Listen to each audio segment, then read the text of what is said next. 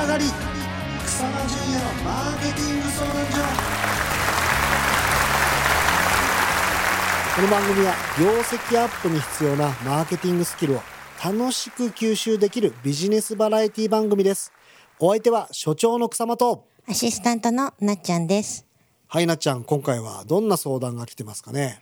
今回ははい。先週値段決めについてうん。いろいろ教えていただいたんですけど、うんそれがすごくためになったので、はい今週も何かあれば教えていただきたいなと。はい。やっぱ値決めってめちゃめちゃ大事ですからね、うんじゃあ今日は価格設定手法の話をまたしていきたいと思います、はい。一つ目、うん名声価格設定名声価格設定。はい、はい。名声はまあ名前の声うん。でこれはどういう意味かっていうと実際のクオリティはまあ当然高いに越したことはないんですけど、はい知覚する品質要は高かろうよかろうといった知覚する品質を利用するっていう価格設定手法ですね。うん。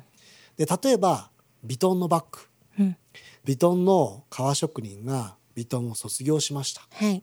で同じバッグを作りましたうんうん。これクオリティは一緒ですよねはい。品質一緒ですよね、うん。でもビトンのバッグの方がやっぱいい良さそうって思って買う人が多いわけですよ、そうですね。私も多分。うんはい。これが知覚する品質ね、うんうん。要はだからそういう高級な路線でブランディングしていくっていうことですねうん。じゃあ他にもいきますかはい。段階価格設定段階。えまあ要は松竹梅ですねうんうん。松竹梅で利益を最大化するっていう価格設定でうんうん。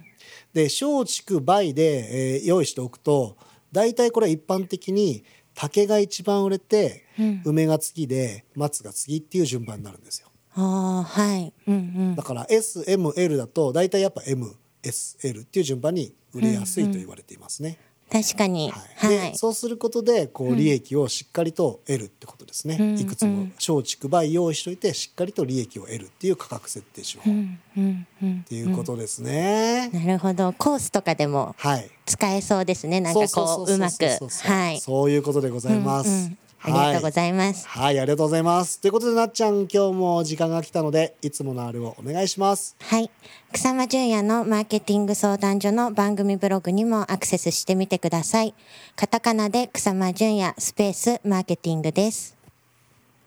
さあ行こうか